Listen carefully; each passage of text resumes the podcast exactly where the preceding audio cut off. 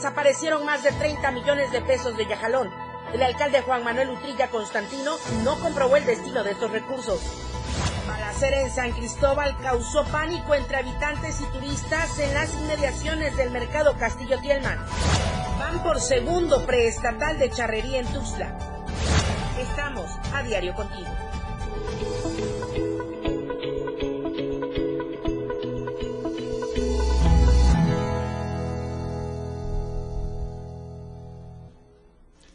Buenos días, qué gusto iniciar esta semana de aniversario con usted. Gracias por ser, pues, el objetivo nuestro de todas las mañanas para mantenerle informado y, por supuesto, por ser todos los días quienes den un clic o quienes enciendan la radio en el 97.7 de FM para escuchar y despertar con las mejores noticias en AM Diario. Soy Lucero Rodríguez Ovilla.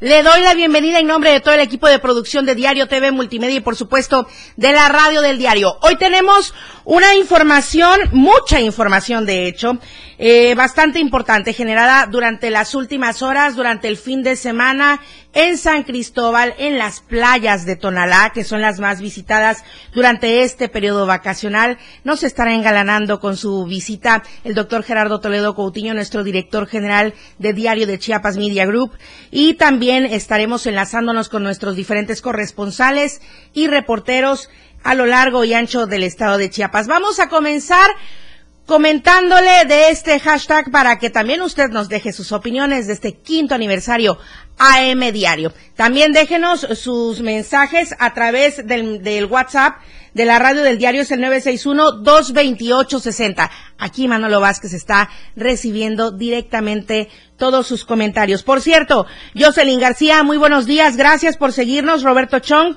muy buenos días también, gracias por seguirnos. Comenzamos con las temperaturas. El clima en Diario TV Multimedia.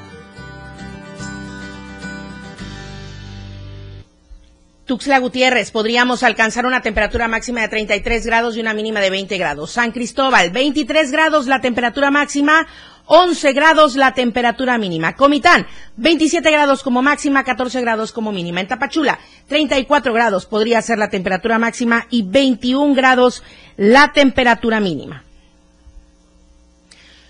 Comenzamos con el reportaje de la semana. Usted ya escuchó el previo a este informativo. Hay un desvío por más de 30 millones de pesos en Yajalón. El alcalde Juan Manuel Utrilla todavía no ha dicho a dónde se fueron esos 30 millones que se supone se debieron ejercer del periodo 2019 al 2021.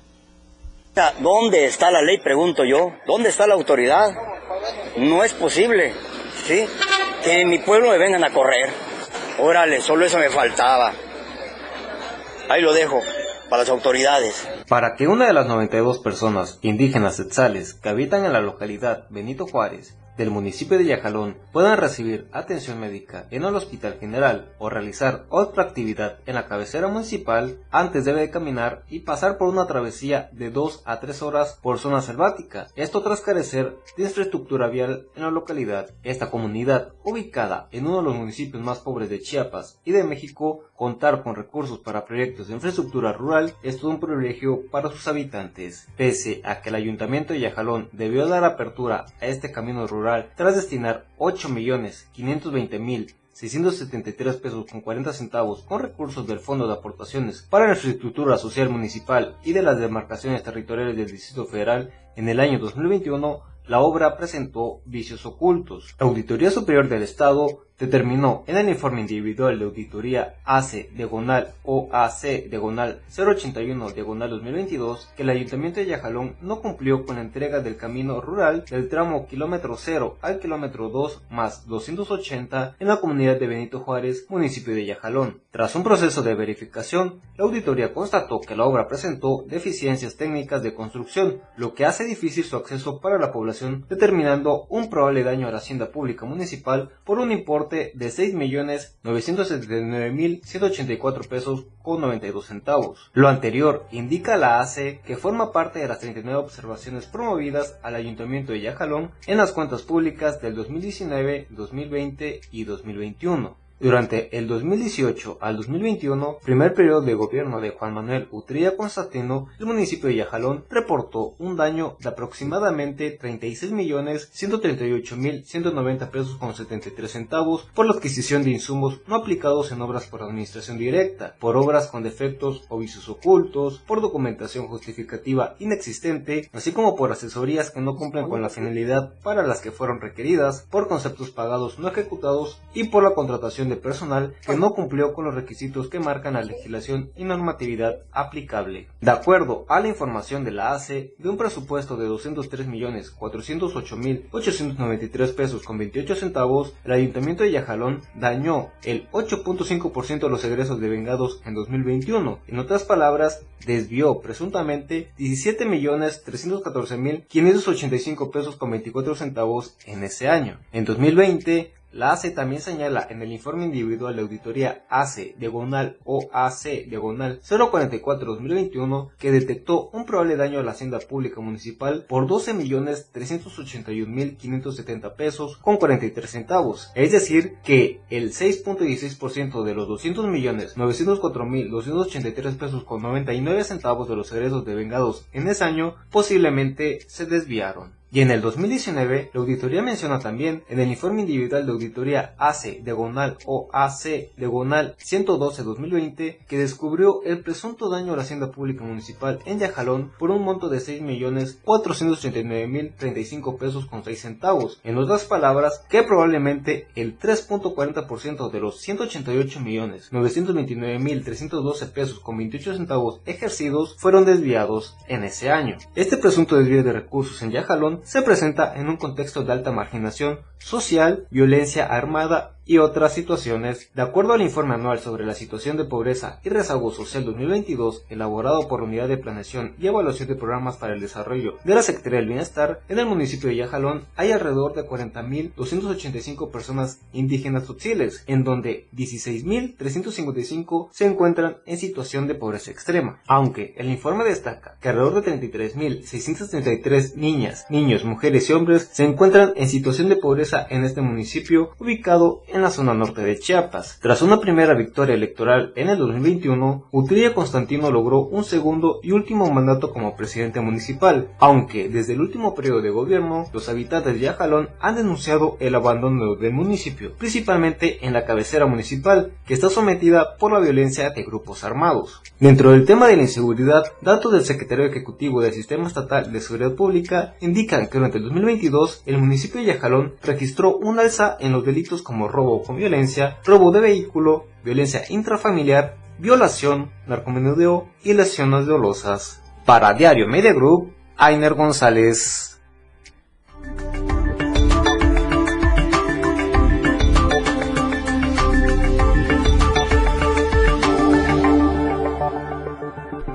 Valeria Córdoba, muy buenos días. Hola Tapachula, qué gusto saludarles desde la cabina del 97.7 hasta las instalaciones de Diario TV Multimedia en el Soconusco.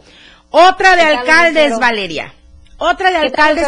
Muy buenos días, es un gusto igual saludarte en este inicio de semana. Y bueno, te comento brevemente haciendo un resumen acerca de las eh, festividades de Semana Santa que se llevaron a cabo, pues hubo un gran flujo de bañistas en las diferentes playas que tenemos aledañas aquí como San Benito, las Escolleras, Playa Linda, los Palaperos reportaron un incremento de alrededor de el 80% y bueno, pues ni las altas temperaturas impidieron que los turistas nacionales e internacionales disfrutaran de estas bellezas que tenemos en el Soconusco. Sin embargo, no todo es grandes noticias, no todo es agradable respecto a las festividades de Semana Santa. Y es que en Tuxtla Chico se llevaron a cabo las festividades de San Marcos y San Pedro, pero eh, pues la zona se ha convertido en una cantina pública prácticamente durante la semana, eh, el día sábado, perdón, y el domingo. El alcalde de Julio Gamboa Altúzar, no sanciona dichas indisciplinas cometidas en agravio de los lugareños que exigen frenar el consumo de alcohol y el desorden provocado en el barrio de San Miguel. En fotografías obtenidas a través de los afectados, denuncian que policías municipales enviados por el mismo alcalde solapan el consumo de bebidas embriagantes y que sujetos que acuden a una vivienda situada sobre la avenida Aldama Norte, aquí mismo en el barrio de San Miguel, eh, pues donde veneran a ambos santos, realizan sus necesidades fisiológicas en las banquetas de varias casas, lo que genera un grave foco de contaminación y fétidos olores. La noche del sábado pasado, un grupo de sujetos armados, eh, perdón, un grupo de sujetos armó, perdón, un escándalo por espacio de tres horas en las inmediaciones del acceso a la celebración de San Pedro y San Marcos, a unos cuatro, a unos cuantos metros, dos policías municipales en plena convivencia con borrachos y bueno, pues esto un total desorden que es denunciado por los vecinos de ese barrio a esta casa editorial. Para el domingo, el sitio amaneció convertido en un basurero, donde se podía observar latas de cervezas, eh, desechos de comida que fueron arrojados por quienes llegaron a embriagarse y pues obviamente a realizar un desorden total. Pobladores lamentaron que este descontrol pues sea solapado por el alcalde y hasta impulsado por la misma autoridad municipal que pues nada hace por mantener el orden en la cabecera de este municipio y en medio de festividades pues se han contaminado con situaciones como las que acabamos de denunciar, Lucero. Lamentablemente, pues así la situación en Tuxtla Chico, ni siquiera eh, pues el respeto a estas festividades que ya tienen muchísimos años llevándose a cabo en esta localidad y por supuesto, pues los ciudadanos exigen un freno a todas estas situaciones de desorden que causan gran molestia a la ciudadanía. Cambiando de tema, te comento que protestan transmigrantes. Los transmigrantes son las personas eh, guatemaltecas que van a Estados Unidos a eh, recoger carros, posteriormente transitan por todo el territorio mexicano y pues bueno, regresan a Guatemala.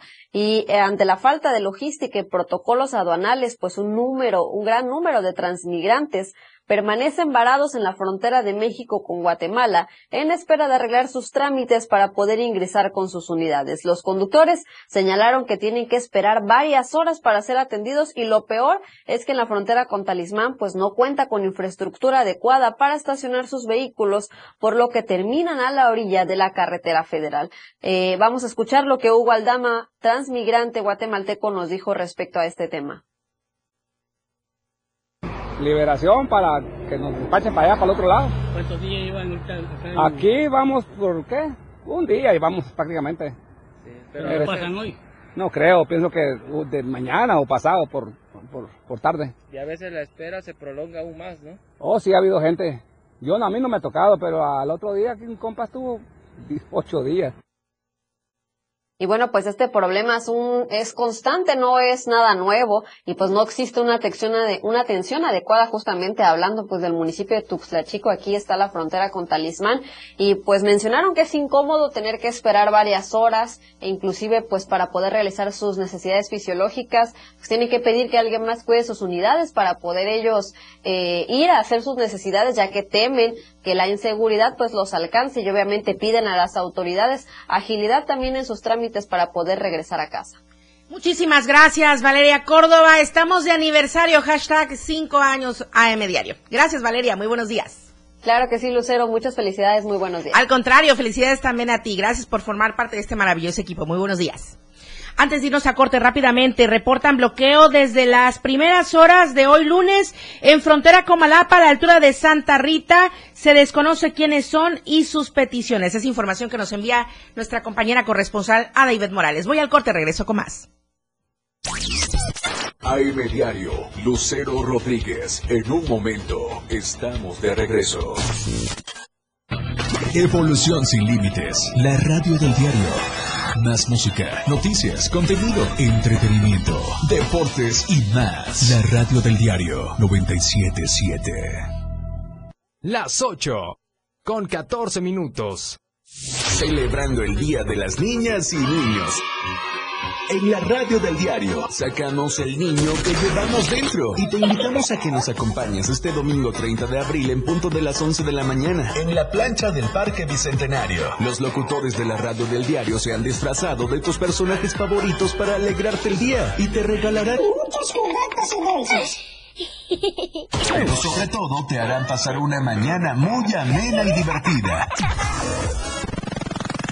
con sus distintas dinámicas. Además contaremos con la presencia de payasos, muchas sorpresas y regalos para ti. Recuerda, domingo 30 de abril, no lo olvides, 11 de la mañana, plancha del Parque Bicentenario.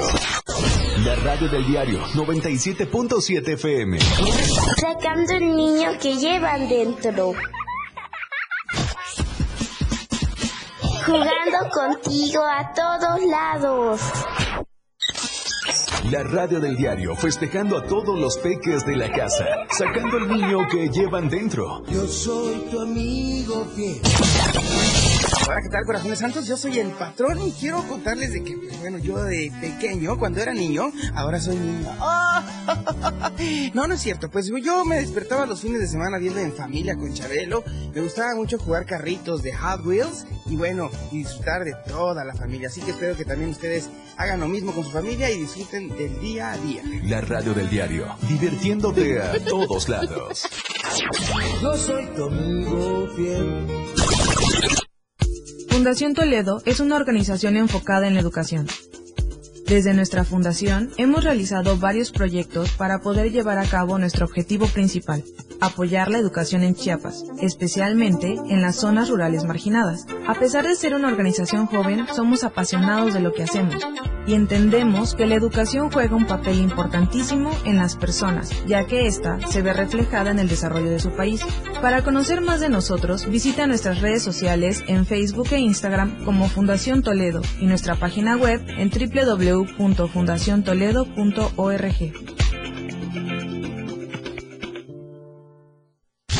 Oportuna y objetiva es AM, Diario. Diario. Continuamos.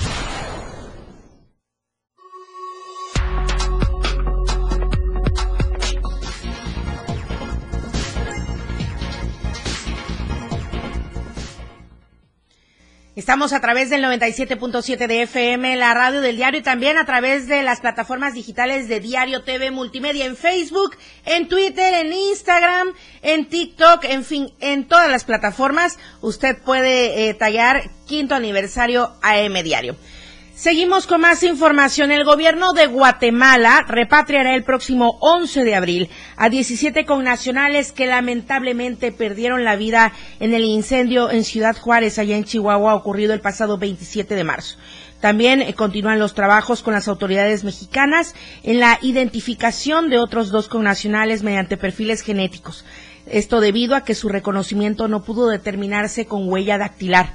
Los primeros 17 fallecidos en retornar arribarán eh, por vía aérea a Guatemala e inmediatamente serán trasladados a sus municipios de origen.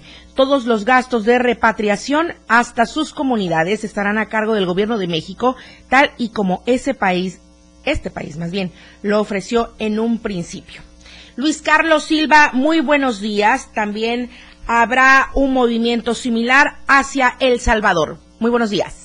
Muy buenos días, Lucero. Cordial saludo para los amigos del auditorio. Efectivamente, siete ciudadanos de esta nación salvadoreña llegarán directamente a sus destinos luego pues de esta tragedia a dos semanas ocurrida en Ciudad Juárez. El gobierno de México, a través de la Cancillería mexicana y también del Instituto Nacional de Migración en Ciudad Juárez, se puso en contacto con familiares de estas personas que desafortunadamente pues perdieron la vida en este trágico incidente. Cabe destacar que de acuerdo a lo que señalan las autoridades mexicanas migratorias, los trámites pues tardaron más de dos semanas tomando en cuenta el nivel de situación que se vivió y sobre todo los peritajes que se necesitaron realizar, así como también los traslados directamente a los países centroamericanos de origen.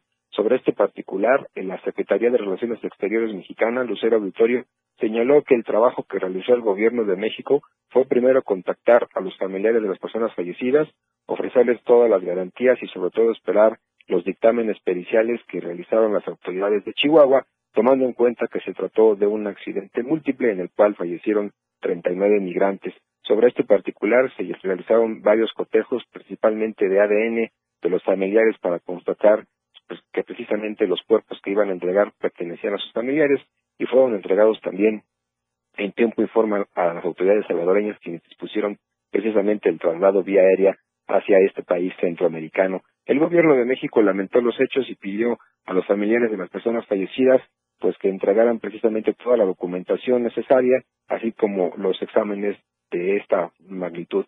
Sobre este particular, el Gobierno de México finalmente indicó que se cumple con un tratado muy importante, que es el tratado de atender cada uno de los problemas que se generan entre las naciones centroamericanas y nuestro país, tomando en cuenta que se trató de un accidente y que es una situación lamentable que tiene el Gobierno de México. Finalmente, las autoridades de Chihuahua siguen con las investigaciones respecto a lo ocurrido, mientras que el Instituto Nacional de Migración no ha hecho ningún comunicado o alguna expresión sobre el particular, todo se canaliza directamente a través del vocero de la Secretaría de Relaciones Exteriores, que finalmente lamentó lo sucedido y ha solicitado a los familiares de las personas fallecidas que tengan en cuenta que se trata de trámites muy largos y que en su oportunidad deberán de ser concluidos en tiempo y forma. Luciano, que tengas una excelente semana. Mi reporte, como siempre, un saludo desde la capital de la República Mexicana. Muy buenos días. Gracias, Luis Carlos Silva. Muchísimas gracias por siempre mantenernos informados desde el centro del país. Un saludo para todos quienes nos siguen diariamente a través de las plataformas digitales y en este quinto aniversario. Gracias, Luis Carlos Silva. Muy buenos días.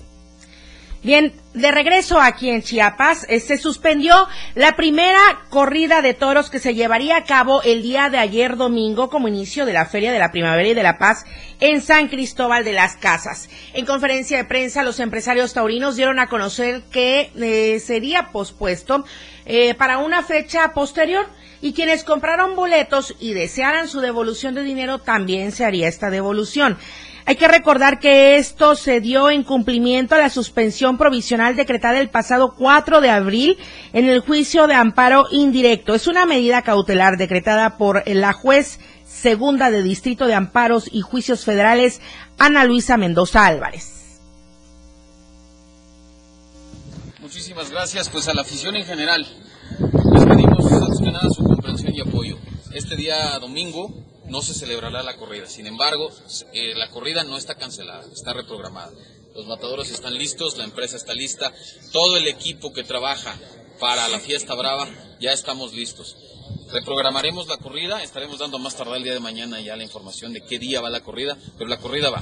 El día de hoy, lamentablemente, no podemos darla porque vamos a dar cumplimiento al juez. No queremos ser omisos ni caer en, en un desacato. Sin embargo, la corrida va, la familia taurina está más fuerte que nunca. Muchísimas gracias y esperamos su comprensión y apoyo. Lamentablemente, hablando de San Cristóbal de las Casas, la nota roja de la verdad impresa diario de Chiapas. Lo que acontece minuto a minuto.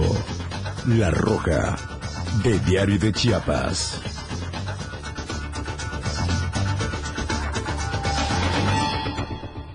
¿Y por qué lamentablemente trascendió en redes sociales la noche de este sábado pasado la balacera que se suscitó en pleno centro de San Cristóbal. Las detonaciones por arma de fuego a la altura del Mercadito 2 y del Mercado Público José Castillo Tielmans y generó obviamente pánico entre turistas, transeúntes, automovilistas, bueno, todos quienes estuvieron en ese momento huían despavoridos se vio en las mismas imágenes que los ciudadanos estuvieron subiendo a las redes sociales. Todos querían ponerse a salvo. Cabe destacar que al llamado de emergencia acudió el grupo interinstitucional implementando un operativo disuasivo para salvaguardar la integridad de personas y comerciantes, por lo que ayer domingo también ya se reforzó la vigilancia, nos dice Janet Hernández desde San Cristóbal. Además, el dispositivo de vigilancia con personal pie tierra, motorizados, patrulleros, las primeras horas del domingo se pusieron filtros de seguridad, puestos de control de coordinación con Policía Estatal Preventiva, el Ejército Mexicano, la Guardia Nacional, Protección Civil y Tránsito Municipal a fin de garantizar el orden y la tranquilidad en toda la ciudad. Híjole, pues sí, pero mientras tanto ya la gente se quedó con el susto. ¿Y cómo le hacemos para ir confiados nuevamente a San Cristóbal de las Casas? Así es que esta es la situación. Aquí en Tuxtla Gutiérrez, los empresarios se pronuncian en favor del circuito interior. La obra que se ha definido como circuito interior que se tiene prevista para el poniente de la capital chiapaneca, con una inversión de más de 2 mil millones de pesos, ha generado importantes puntos de vista, unos a favor y otros más en contra. Sin embargo, hay posturas que coinciden que este tipo de acciones en obras son necesarias. Un claro ejemplo es Rómulo Farrera, uno de los principales empresarios de la entidad, que afirmó que este tipo de acciones son necesarias, positivas, porque es básico tener realidades que conecten a la ciudad, ya que esto permitirá una mejor calidad de vida para los ciudadanos en Tuxtla Gutiérrez. Esto fue lo que dijo. Mira, yo creo que una ciudad que aspira al futuro, que aspira a ser competitiva, exitosa, que aspira a darle buena calidad de vida a sus habitantes, necesita necesariamente que pasar por ese tipo de obras. Eh, yo lo dije ahorita, Tuxtla Gutiérrez, que será en 10 años va a tener un millón de habitantes. No hay para dónde crecer, aquí es un corredor, porque tenemos al sur el cerro de Matumaxá, al norte tenemos una hilera de cerros, entonces, si esta es la ciudad donde vamos a estar y tenemos que buscar una alternativa y lamentablemente la tierra pues no se, no se estira.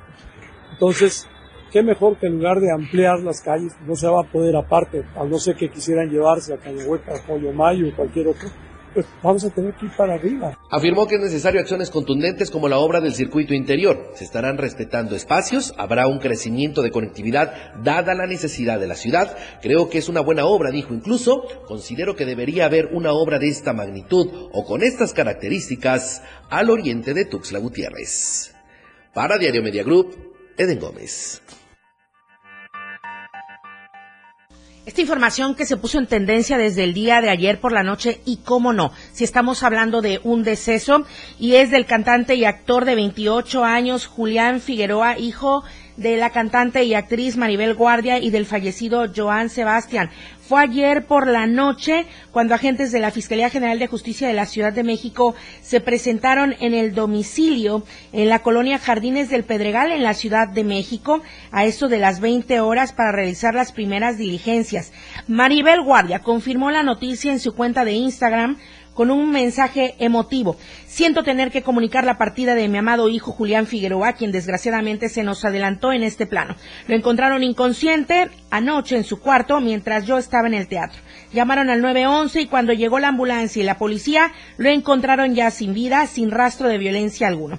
El parte médico indica que falleció de un infarto agudo al miocardio y fibrilación ventricular.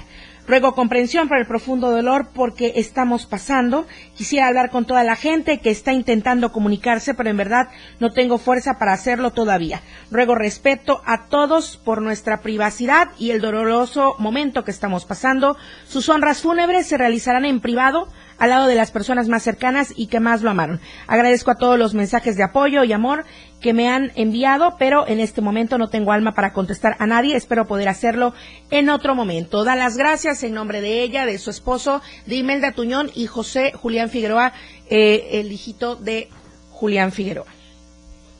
La encuesta que circula durante esta semana se la presento a partir del día de hoy y en esta emisión. ¿Ha mejorado el transporte público de tu ciudad?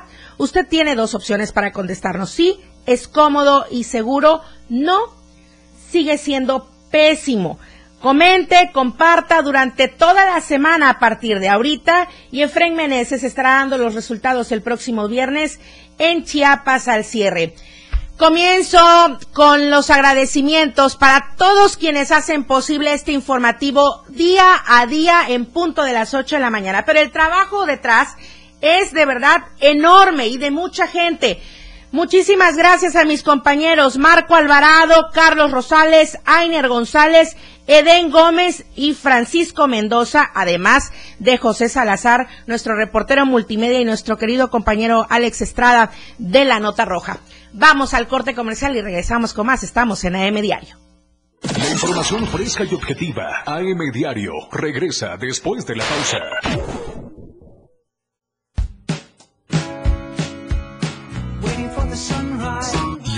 Radio del diario, transformando ideas contigo a todos lados. 97.7. La radio del diario. Más música en tu radio. Lanzando nuestra señal desde la torre digital del diario de Chiapas, Libramiento Sur Poniente 1999. 97.7. Desde Tuxtla Gutiérrez, Chiapas, México. XHGTC, la radio del diario. Contacto directo en cabina 961-612-2860. Escúchanos también en línea. www.laradiodeldiario.com 97.7, la radio del diario. Más música en tu radio. Las 8 con 29 minutos. Chiapas es poseedora de una belleza natural sin rival en todo México. Una gran selva, un impresionante cañón, manglares y playas únicas, además de paradisiacas caídas de agua, visten a nuestro estado con el encanto único de la naturaleza. Chiapas es el estado más al sur de México, la última frontera de nuestro país.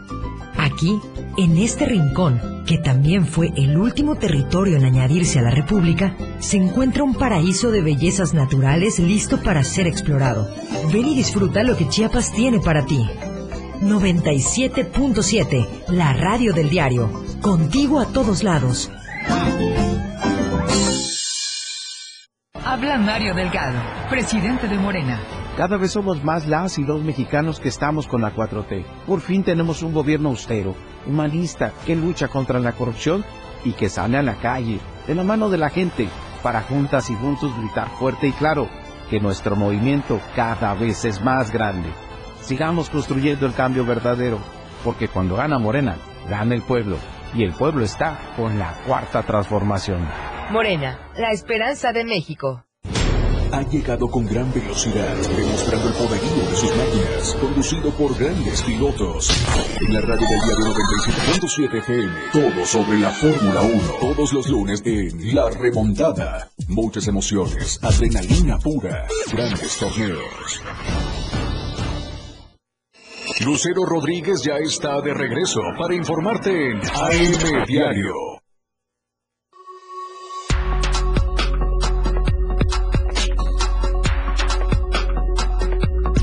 Radio que quieres escuchar. 977.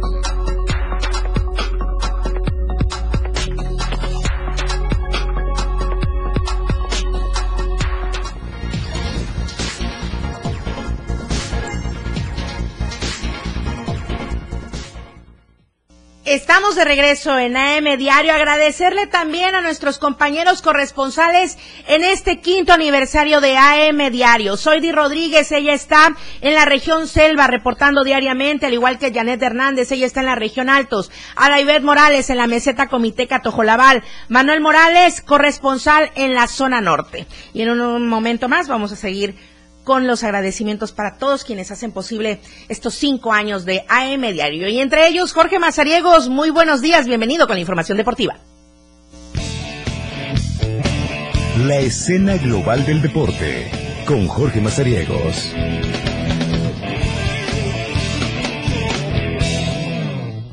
¿Qué tal, Lucero Rodríguez? Qué gusto saludarte. Este lunes arrancamos la semana con AM Diario y por supuesto felicitar a todo el equipo de esta eh, de este matutino y a la familia Toledo Coutinho que siempre han puesto eh, pues la innovación dentro de todo este eh, grupo de Diario de Chiapas, de Diario TV Multimedia y por supuesto de la radio del diario. ¿Le parece? Arrancamos hablando de la información deportiva porque los charros ya están listos para que este fin de semana se lleve a cabo la segunda etapa de el preestatal que les estará dando el boleto para el evento allá en San Luis Potosí. Ya se inició la cuenta regresiva y ahora será el turno para que el segundo prestatal 2023 se desarrolle acá en Tuxtla Gutiérrez, precisamente en el eh, lienzo Oscar Ulick Canter, en donde estarán un total de 15 equipos participando en este evento. Ya se dio la primera parte de este certamen pero nadie todavía ha tenido el boleto para el evento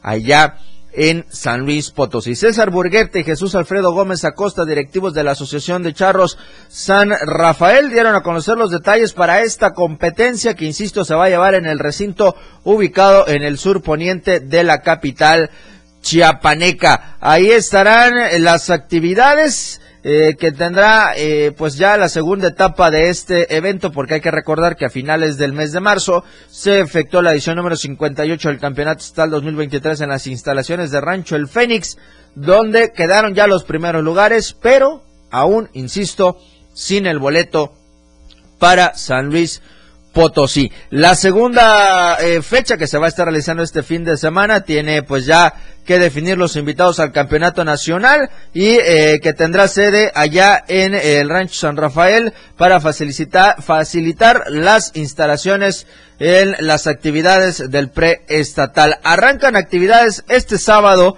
a partir del mediodía con eh, Ciudad Real, Charros de Villacorso y Gallos de Tuxtla, con la participación también de escaramuzas de charras de Cintalapa. Continuarán las actividades a las 4 de la tarde con el equipo de Bicentenario de Suchiapa, Rancho El Fénix, sublíder del campeonato estatal hasta el momento, Rancho Don Juan y Trascendencia Charra con la escaramuza de Charras Tuxtlán entre los demás que van a estar presentándose de cara a lo que viene en este evento allá en San Luis Potosí. Este certamen que se va a realizar allá en el Oscar Uli será completamente gratuito, así que si usted quiere eh, acudir, pues tome eh, la dirección como si se va usted a la escuela veterinaria en el nuevo tramo de Libramiento Sur, ahí a la mano eh, derecha, unos cuantos metros más, y usted encontrará el, lienzo Oscar Ulick Canter para que pueda disfrutar de este evento a partir del sábado y también actividades el día domingo que le dan oportunidad ya a estos 15 equipos de conseguir el boleto para la etapa nacional allá en San Luis Potosí. Vamos a hablar de la historia que está haciendo México en el softball y es que por primera ocasión el equipo mexicano está registrado para un campeonato mundial de la especialidad, hablando en la categoría sub-15 de la rama femenil. ¿Cómo consiguieron esto? Por supuesto, la participación que han tenido en el primer eh, premundial y también campeonato panamericano que se realizó en Lima, Perú, en donde consiguieron la medalla de plata. Estas eh, jovencitas pues lograron tener la oportunidad de quedarse con la plata después de caer en la final ante Estados Unidos nueve carreras por cero y eh, con ello pues se despidieron de este eh, campeonato panamericano premundial en donde participaron diversas escuadras entre Canadá, Brasil, eh, Colombia, Venezuela, Estados Unidos y algunos otros países que estuvieron presentes en este certamen. Así que de esta manera pues bueno el equipo mexicano logró el subcampeonato. Quedaron Estados Unidos como campeonas, México como subcampeonas y Puerto Rico como el tercer lugar dentro de este certamen. Las eh, victorias que tuvieron al inicio del evento ante Canadá y ante Brasil es lo que le otorgó el pase a eh, la primera Copa del Mundo Sub-15 a celebrarse en el en próximos meses, en el mes de octubre para ser precisos, allá en Tokio, Japón. Así que de esta manera el equipo mexicano ya tiene su boleto para estar en octubre allá en tierras niponas con la participación dentro del primer campeonato femenil de softball. Así que de esta manera vamos a darle seguimiento a todas las actividades que tiene esta escuadra en dicha disciplina. Vamos a cerrar la información deportiva de esta mañana con la Liga MX y es que ya concluyó una jornada más en plena Semana Santa se dieron sorpresas, por supuesto, están al acecho del de eh, superlíder. Ya comenzaron a dar eh, oficialmente quiénes van a estar en la siguiente etapa del campeonato. Todavía hay algunos que van a buscar su boleto para la reclasificación porque todavía eh, faltan tres fechas más que disputarse en esta eh, clausura 2023. En tanto, ¿cómo quedó la jornada número 14? Arrancó el Toluca ante el conjunto del Puebla, ganando el equipo de los Diablos 2 por 1. El equipo del Querétaro visitó el territorio caliente, la casa del Tijuana, y ganó también 2 por 1. Las Chivas se impusieron en casa 1 por 0 al Necaxa. El triunfo del Mazatlán que revivió ante los Tigres, señores. Aunque usted no le crea, llegó al volcán y le sacó el triunfo al equipo de los Tigres. 2 por 1 ganó el Mazatlán, 0 por 0 el León ante el Cruz Azul. Y el partido que dio polémica también, el América ante los Rayados del Monterrey. En el Estadio Azteca, el equipo de las Águilas ganaron 2 por 1 al superlíder del torneo. Y vaya, Faltaba que llegara Antonio el Turco Mohamed al equipo de los Pumas para que pudieran regresar a la senda del triunfo. 3 por 1 ganaron el día ayer en Ciudad Universitaria ante el conjunto del Atlético de San Luis. El Pachuca también afianciándose para estar en la liguilla del torneo. 4 por 1 ganó ante el conjunto del Santos y cerraron Juárez y el equipo del Atlas empatando a un tanto en este torneo. ¿Cómo va la tabla general? Lo lidera el conjunto de Monterrey con 34 puntos, seguido del Toluca con 28, América en el tercero con 27, aparece León en el cuarto con 26, Pachuca en el quinto con 26, Chivas en el sexto con 25, Tigres en el séptimo con 21, eh, Cruz Azul en el octavo con 21, le siguen Querétaro con 16. Escuche usted, el Querétaro yo en noveno. Eh, estaba en los últimos lugares. El Puebla en el décimo con 16, Santos en el undécimo con 16, en el 12 queda Atlético San Luis con 15, le siguen en el lugar 13 Atlas con 14, en el 14 Juárez con 14, Pumas ya es el lugar 15 con 14 y en los tres últimos lugares están ubicados Necaxa con 13 puntos, Tijuana con 12 y el Mazatlán pese al triunfo de este fin de semana aún en el último lugar con 7 victorias. Los que ya están dentro de la liguilla es Monterrey, Toluca, América, León, Pachuca y el Guadalajara. Algunos todavía, excepto eh, Monterrey, eh, por definir si van a estar de manera directa ya en los cuartos de final o se quedan en la zona de reclasificación. Por lo pronto, Monterrey es el único que tiene asegurado su boleto de manera directa a la liguilla con los 34 puntos, pero insisto, están al acecho el Toluca con 28 y el América con 27 para ver en qué puede terminar esta, esta temporada regular aún 12 puntos por disputarse en este clausura 2023. Esto y más le vamos a estar platicando a las 12 del día en la remontada a través del 97.7 FM. Recuerde que es lunes de velocidad, también estará Daniel Sánchez con nosotros, así que lo esperamos a través de la frecuencia del 97.7 FM, la red del diario, con la remontada. Y va a estar también Eduardo Soler para platicar cómo le fueron a sus chivas y todo lo que ha sucedido en el mundo deportivo. Lo esperamos 12 del día, Lucero, y por supuesto reiterarte de nuevo la felicitación por estos cinco, Al cinco contrario. años bien liderados con Lucero Rodríguez al frente de este Gracias. espacio matutino y pues bueno, también ahí estamos nosotros aportando nuestro granito de arena con No, no es granito. Es un gran trabajo el que hacen Lalo, el que haces tú, el que hacen todos los chicos de multimedia aquí en la radio. Y pues muchísimas gracias por todo este gran trabajo, Jorge Mazariegos. Al contrario, Lucero, y pues que sean muchísimos años más de AM Diario que estemos en esta casa y por supuesto con esta sección aquí que a veces se vuelve polémica. Que a veces, eh, de vez en siempre, y, y le continúan a las 12 en la remontada. Y aquí estarán en la Así cabina hoy a las 12 en punto con más temas. No te vayas porque vamos a seguir agradeciendo a los compañeros que están en los diferentes puntos de la entidad con las corresponsalías. Ramiro Gómez está en la región Mezcalapa. Marcos Ramos está en la región Valle Soque. Valeria Córdoba está en la región eh, de El Soconusco, directamente en Diario TV Multimedia allá en Tapachula. José Cancino es el corresponsal en la frontera sur. Darinel González también allá en Tapachula. Edgar Castillo está en la región Costa. José Velasco está en la región Frailesca. Lucía Trejo en la región metropolitana. Edgar Ruiz está en la región Valle Soque. Nuestro querido Luis Carlos Silva está en la Ciudad de México con la información nacional.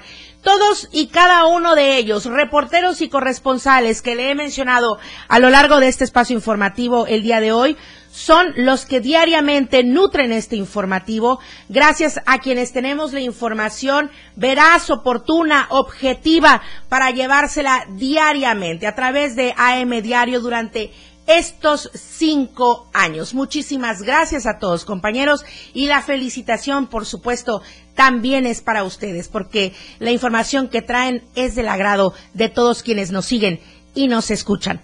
Vamos al corte comercial, Jorge. Vamos a la pausa, Lucero. Regresamos con más información. La información continúa en AM Diario, después del corte. La fuerza de la radio está aquí en el 977.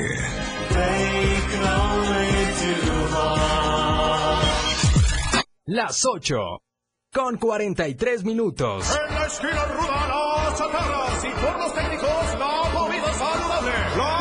comete una falta por exceso de sodio. El brócoli resiste por sus habilidades contra el cáncer. La dona enreda sus grasas saturadas contra las cuerdas y el pescado vence con sus proteínas y fósforo bueno para la cabeza y el cuerpo. Las papas fritas que incrementan la obesidad y la diabetes son vencidas por el maíz rico en vitaminas y nutrientes. Gana los alimentos saludables. Identifica los productos rudos por los sellos. Elige alimentos saludables. Secretaría de Gobernación. Gobierno de México. Entrevistas, invitados, música y mucho cotorreo. El show del patrón. Escúchalo de lunes a viernes de 4 a 5 de la tarde. Es un completo despapalle. Pásate una tarde muy amena con El Show del Patrón. Algo fuera de serie. Por esta frecuencia, 97.7 FM, la radio del diario.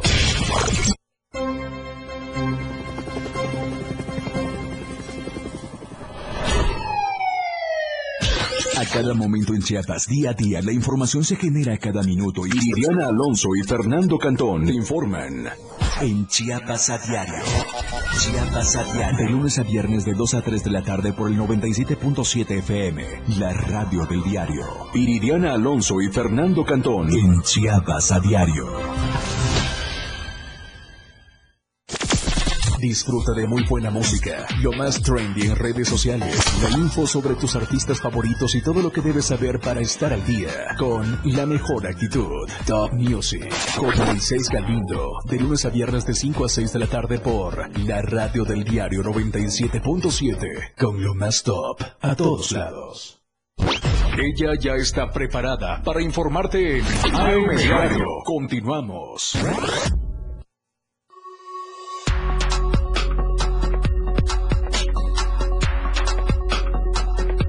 La radio del diario 97.7 FM. Contigo a todos lados.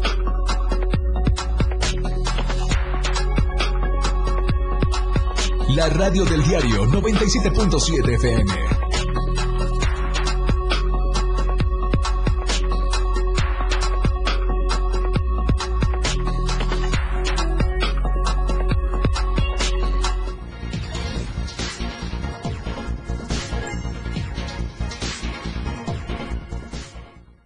Estamos de vuelta en EM Diario. Muchísimas gracias por seguirnos a través de las redes sociales y también por escucharnos a través del 97.7 de FM en la radio del diario. Se lo adelanté al inicio de este espacio informativo y le agradezco muchísimo, de verdad, doctor Gerardo Toledo Coutinho, director general de este diario de Chiapas Media Group, por acompañarnos y engalanarnos en esta cabina. Muy buenos días. Buenos días, Lucerito. Nada que agradecer, por el contrario, el satisfecho soy yo de estar acá, el honrado en este espacio que tú conduces todos los días de lunes a viernes desde muy temprana hora y celebrar contigo este quinto aniversario que significa mucho no solo en tu expectativa personal y profesional sino para todo todo el gran equipo de lo que es Diario Media Group. Gracias, doctor. Y bueno, esto obviamente no sería posible sin su liderazgo, sin el liderazgo del licenciado Rogelio Toledo. Eh, él nos estuvo acompañando también el día viernes aquí en la Torre Digital. Y pues eh, importante porque cada vez esta, esta visión que ustedes tienen al ir innovando nos permite que en este quinto aniversario ya estemos transmitiendo desde esta cabina del 97.7. Así es, Lucero, la verdad es que eh, lo que nos mantiene vigentes y en el posicionamiento que gracias a Dios hoy en día tenemos ante la sociedad, ante la audiencia del estado de Chiapas y fuera del estado de Chiapas a través también hoy en día del internet, de las redes sociales, es precisamente que no nos quedamos cruzados de brazos, estamos cada día viendo cómo ir innovando, cómo ir generando nuevas estrategias que nos permitan estar cercanos y accesibles para llevar la información y los diferentes contenidos que tenemos a través de Diario Media Group, a través de la de, nuestra página eh, multimedia como Diario TV Multimedia, a través de la frecuencia radiofónica del 97.7 en Tuxtla Gutiérrez y próximamente de lo que será una emisión más en el municipio de Palenque, donde nos enlazaremos en cadena estatal y eh, lo que es la parte del impreso del diario de Chiapas, que es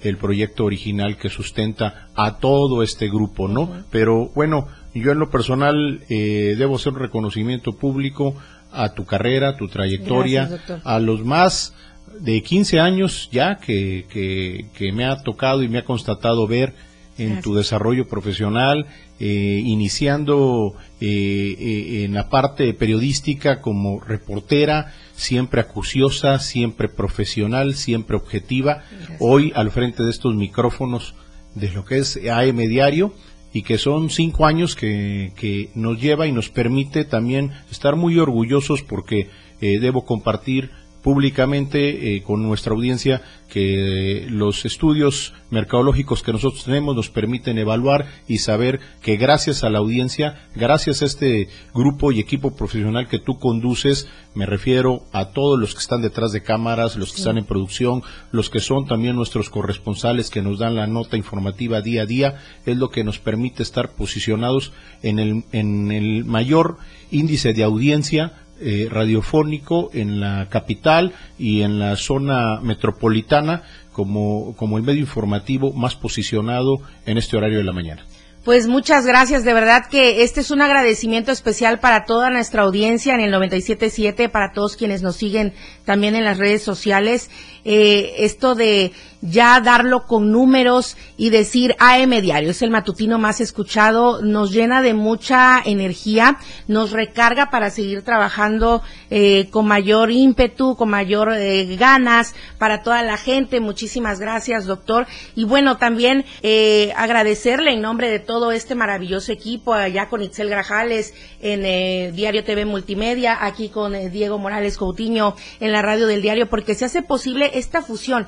Es que la gente tiene que saber que estamos simultáneamente, estamos en las redes sociales y estamos también en la radio, ¿no? Y es un paso muy importante que definitivamente no hay otro medio de comunicación igual. Y que lo que muchas veces desconocen, Lucero, es que para llevarles la información día a día desde manera muy puntual, temprana, a temprana hora. Hay todo un gran equipo detrás acá de cámaras, en la parte de cabina, en la parte multimedia, preparando la información en el caso de las diferentes regiones de nuestros corresponsales. Entonces, hay todo un gran equipo, toda una gran maquinaria de trabajo para poder llevarles el contenido y la información de quienes nos escuchan a través de la radio, quienes nos ven a través del Internet y de lo que nosotros le damos secuencia al día siguiente de nuestras páginas del impreso. Y también, doctor, hacer mención especial de que, como usted lo comentaba hace unos instantes, nos nutrimos principalmente de la verdad impresa, a cargo del maestro Fermín Rodríguez, de donde vamos también tomando toda la información eh, con la jefatura de información de, de todo lo que debemos ir manejando con nuestra línea editorial. Y justamente hablaba hace unos instantes de este crecimiento. Allá en Palenque, ¿a partir de cuándo podremos estar? Yo creo que antes del de que termine este primer semestre estaremos ya poniendo en marcha y al aire nuestra frecuencia modulada también en la zona norte que eh, tendrá una cobertura de lo que es la zona selva y la zona de los ríos también de Tabasco que nos permitirá la misma frecuencia cubrir y pues bueno vamos creciendo poco a poco pero a paso firme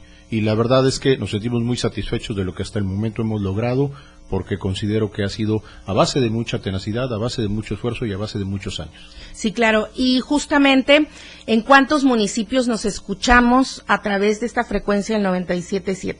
Pues prácticamente estamos cubriendo toda la zona centro y metropolitana, eh, incluyendo hasta un, un, saludo a todos los que nos escuchan en la zona altos. Eh, creo que de alguna manera esto nos permite ser una fuente de informativa muy objetiva, un referente de lo que está sucediendo y acontece desde inicio de la mañana con tu, con tu conducción. Lo hacemos del mismo modo al mediodía con nuestro eh, primer noticiero que tuvimos a través de internet, que es Chiapas a Diario, que siempre me siento orgulloso y me aprecio de haber sido parte de él en su inicio. Y tenemos la información con la que cerramos el día con Chiapas al cierre. Esto nos da la oportunidad de que quienes nos escuchan o nos ven estén puntualmente informados de lo que acontece día a día en nuestro acontecer diario. Y seguramente estaremos dando otros pasos, digo estaremos porque pues todos somos un equipo. Claro. Eh, pasos agigantados, no solamente en la radio. Hay otros proyectos, otros planes a futuro para de, Diario de Chiapas Media Group. Vamos creciendo, vamos fortaleciéndonos vamos en la idea de saber que también hoy en día las plataformas sociales juegan un papel fundamental uh -huh. y por eso mismo también estamos eh, apostándole a fortalecer toda nuestra eh, nuestro contenido informativo y noticioso a través de las redes sociales.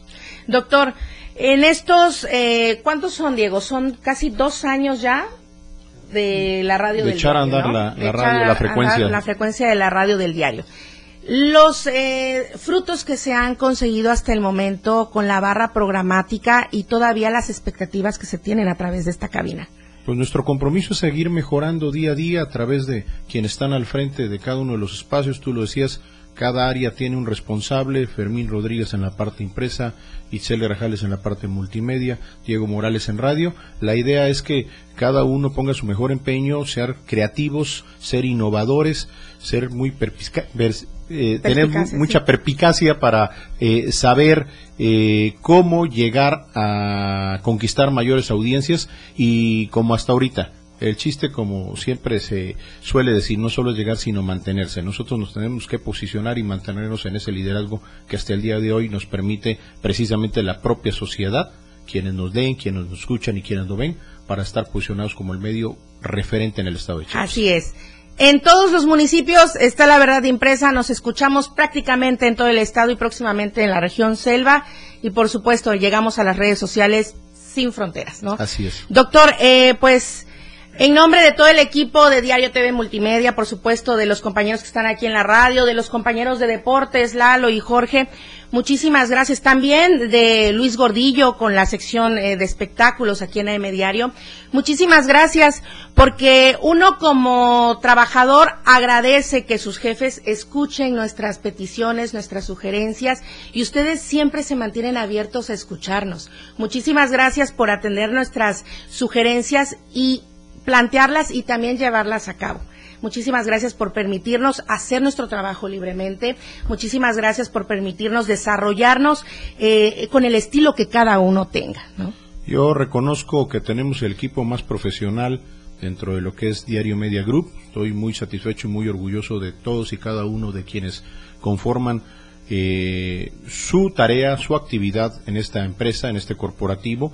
Y bueno, vuelvo a reiterar, particularmente eh, debo reconocer públicamente tu experiencia, Lucero, tu profesionalismo, tu forma Gracias, de doctor. conducirte, la forma en que has ido realmente eh, escalando y superando como periodista y debo decir que me siento muy orgulloso de ver Gracias. ese ese esa entrega ese crecimiento personal y profesional que has logrado y que te deseo que vengan muchos años más frente a estos micrófonos, frente a este espacio y siendo además el referente informativo todas las mañanas para el estado de Chiapas. Que así sea, doctor. Muchísimas gracias. Y a título personal, más que agradecimiento, no tengo más palabras para usted, porque eh, de verdad que es infinito este agradecimiento que tengo por usted, por su familia, por el licenciado Rogelio, por todo el impulso que han dado siempre a mi carrera profesional y también el cariño personal. Muchísimas gracias. Felicidades Lucero, felicidades Gracias. a todo el gran equipo de AM Diario, a todos nuestros corresponsales, como ya dije,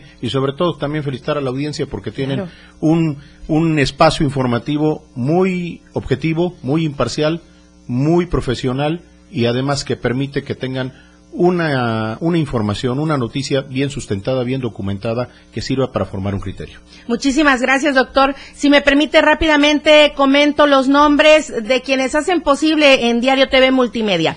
Alejandra Domínguez, editora, Enrique Alfaro, editor, Luisa- Luz Adriana Hernández, editora, Charlie Solís Switcher, Daniel Martínez, asistente de producción, en redes Ana Gabriela Guillén, Alejandro Tapia, el productor Víctor Estudillo, nuestra subdirectora Itzel Grajales, aquí en radio está Manolo Vázquez en la operación diariamente y desde las seis de la mañana con los ritmos latinos. Escuchándolo siempre. Sí, despertando muy felices con Manolo Vázquez. También está Christopher Cruz eh, los días viernes y eh, Diego Morales aquí en la- el liderazgo de la radio del diario. Doctor Gerardo, muchísimas gracias por Gracias acompañarnos. Lucero, que vengan muchos años más. Felicidades. Que así sea. Muchísimas gracias a usted por acompañarnos en este inicio de semana y por celebrar con nosotros cinco años de AM Diario. Continuamos con más y continuamos con muchas ganas, con todo el corazón para mantenerle informado. Nos vemos mañana, 8 en punto, AM Diario. Oportuna y objetiva en AM Diario. La información de todo lo que acontece a cada momento en Chiapas, México y el mundo. Te lo informa Lucero Rodríguez. De lunes a viernes de 8 a 9 de la mañana. Escúchanos en nuestra próxima emisión por esta frecuencia. 977 FM, la radio del diario. Editorial de la Radio del Diario. La invitación que el gobernador Rutilio Escandón les hizo durante la reciente reunión de gabinete legal y ampliado a las organizaciones y presuntos ambientalistas que se oponen a la construcción del circuito interior Chiapas de Corazón, a que se enteren bien de lo que consiste este proyecto, es una buena señal en varios sentidos. De entrada, es una oportunidad para hablar con la verdad por delante, para conocer que la realización de esta obra no implica el derribo de un solo árbol de los parques Cañahueca, Joyumayu y Tuxtlán. Los que se sacrificarán, ha dicho el mandatario chiapaneco, son los que se ubican en la calle, de los que muchos se encuentran enfermos y que representan un riesgo para la ciudadanía. Otros más se trasplantarán y por cada árbol derribado se plantarán tres. Pero lo más interesante de esta invitación es que habla de un gobierno transparente, que no busca imposiciones, sino consensos con la sociedad, realizar obras con el respaldo de la sociedad, responsables con el ambiente y de grandes beneficios. El proyecto del circuito interior lo es, pues al mejorar la movilidad de la zona metropolitana, reduciendo los tiempos de traslado, también se quemará menos combustible y con ello se evitará menos emisiones de gases de efecto invernadero. Y a que conozcan esto, es a lo que el gobernador invitó a los opositores de esta importante obra. Editorial de la Radio del Diario. La radio del diario.